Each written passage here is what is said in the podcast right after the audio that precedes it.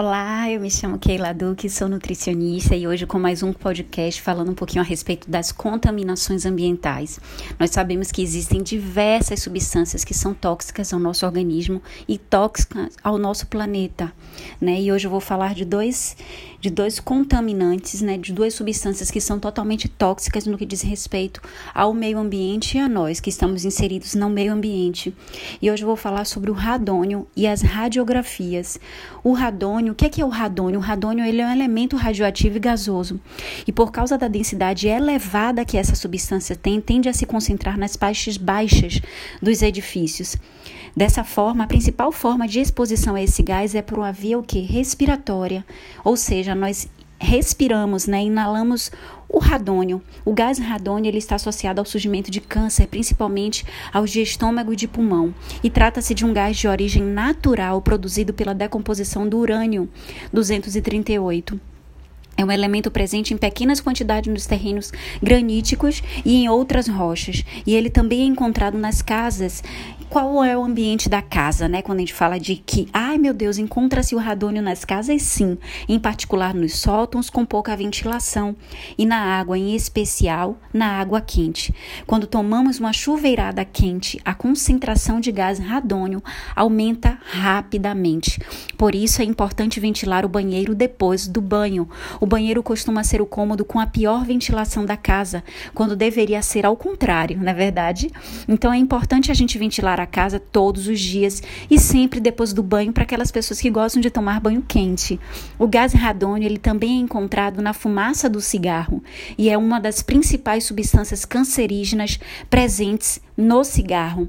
Ou seja, estima-se que na Europa entre 4 e 5% dos casos de câncer de pulmão estejam associados pela exposição ao radônio em ambientes interiores né? E agora vamos falar um pouquinho a respeito das radiografias, ou seja, são os exames com contraste radioativo e as tomografias, que são utilizados com frequência para diagnósticos e tratamentos médicos, que também podem induzir ao câncer. O risco de câncer de mama é maior nas mulheres que se submeteram à radiografia de tórax durante a puberdade, né?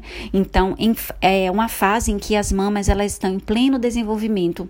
As mamografias também podem provocar mas atenção, a gente precisa ter atenção, porque não significa dizer que se a gente fez uma radiografia, enfim, vai ter câncer. Não, não é isso. Não é preciso entrar em pânico. E isso é somente um alerta para o fato de que a realização sem nenhum tipo de justificativa, ou seja, a realização injustificada de radiografias em excesso pode sim ser prejudicial. Ou seja, você não poderia nem imaginar o número de usuários do sistema de saúde que pressionam os médicos, em particular os médicos em formação, para que solicitem uma radiografia radiografia, né, uma tomografia, em decorrência de menor contusão ou pancada. Ou seja, as radiografias elas podem ser muito úteis quando a sua solicitação tem uma justificativa plausível, né?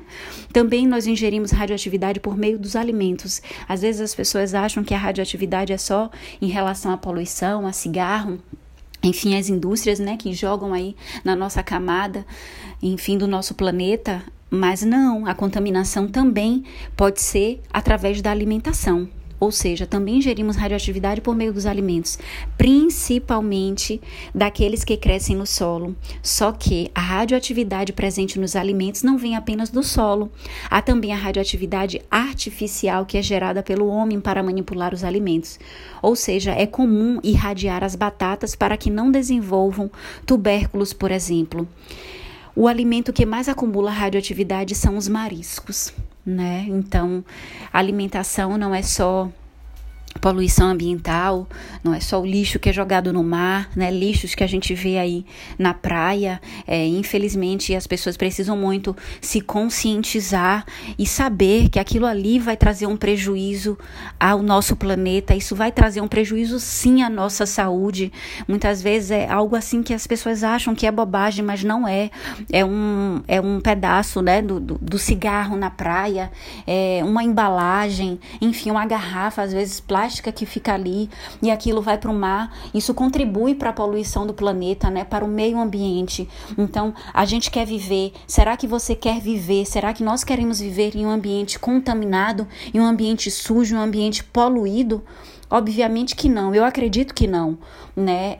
Enfim, então a gente precisa realmente ter consciência de que se cada um de nós fizermos a nossa parte, a gente vai contribuir sim para um mundo melhor, para um ambiente que seja mais fácil de se viver, né? Com menos danos, com menos prejuízos ao nosso, não só o meio ambiente, mas a nossa saúde. Ou seja, a gente precisa viver de uma forma consciente que a gente favoreça a promoção da saúde, não só nossa, mas do nosso próximo também.